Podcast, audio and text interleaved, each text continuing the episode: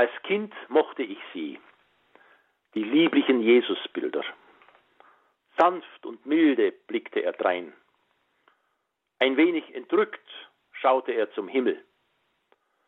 Sein Herz war auf diesen Bildern manchmal zu sehen. Seine Körpersprache war harmonisch.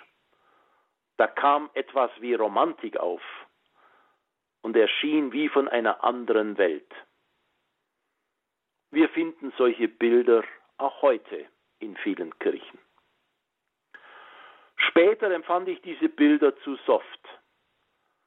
Der poppige und rebellische Jesus, der etwas Ähnlichkeit mit Che Guevara hatte, war mir in meiner Jugend sympathischer. Ein richtiger Mann, verwegen und unorthodox. So sprach er mich an. In den weiteren Jahren lernte ich zu verstehen, dass alle Bilder von Jesus nur Ausschnitte und menschliche Perspektiven sind. Dass wir nicht in die Falle tappen dürfen und ihn mit seinem eigenen Lieblingsbild gleichsetzen. Jesus ist größer und anders als unsere Vorstellungen. Die Botschaft der Evangelien ist da immer ein hilfreicher Wegweiser. Dort begegnen wir dem friedfertigen Jesus, der die Kinder beschützt, der die Natur liebt, der in der Stille die Nähe Gottes sucht. Wir sehen den freundlichen Jesus, der sogar die Aussätzigen an sich heranlässt und mit seiner unmittelbaren Zuwendung immer wieder überrascht. Doch wir dürfen bei aller Harmonie nicht übersehen, es gibt auch den anderen Jesus.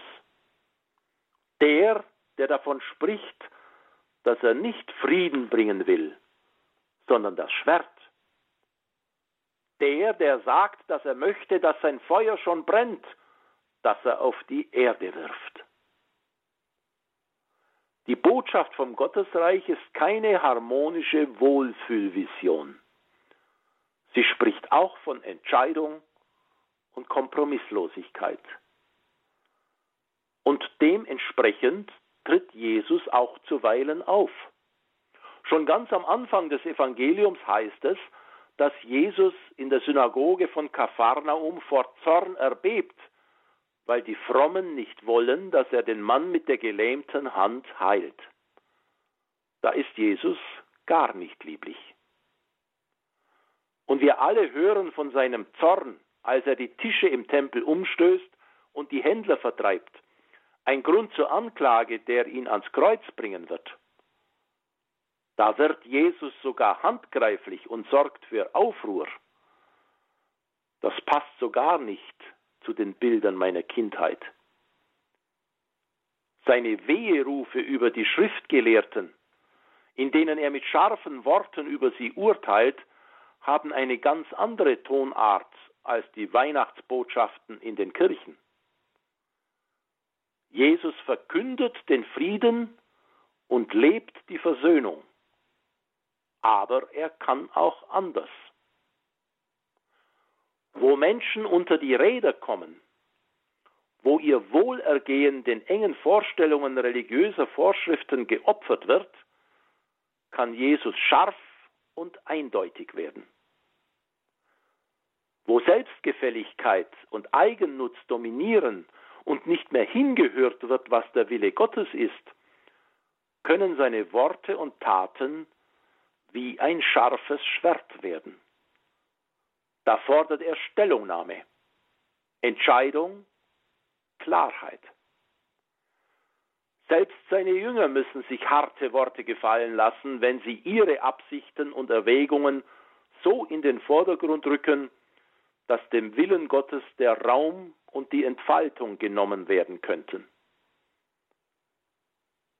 Der konfliktbereite Jesus ist für uns genauso Orientierungshilfe wie der friedfertige Jesus.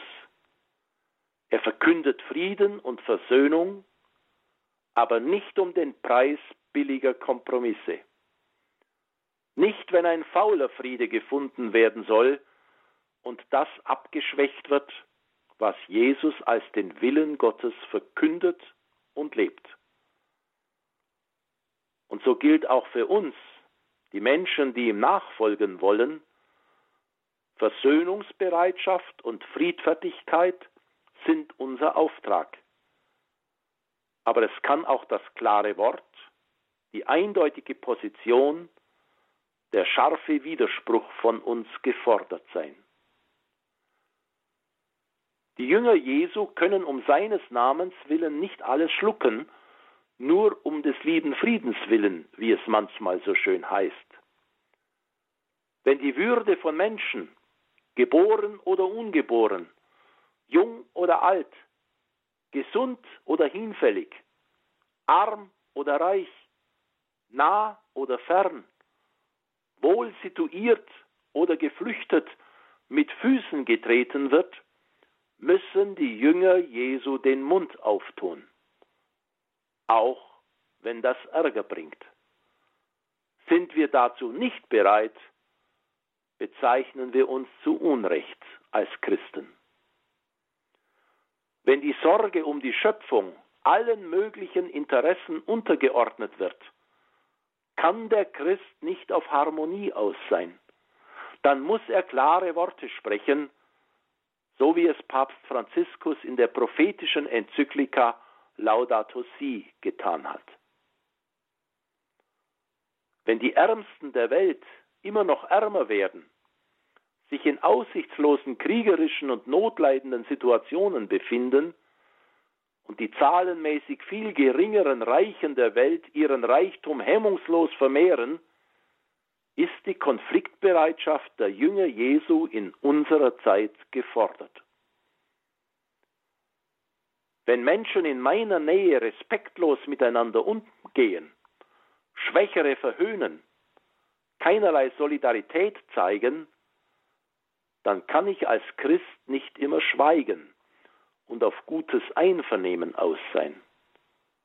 Dann fordert Jesus von mir ein klares Bekenntnis. Wie sagt die dichtende Ordensfrau Silja Walter, 2011 verstorben, in ihren Adventsgedichten? Immer von vorne, immer von vorne daher. Duck dich, Gott kommt. Gott kommt von vorn, frontal, voller Kraft. Er konfrontiert uns. Da heißt es auch manchmal Flagge bekennen.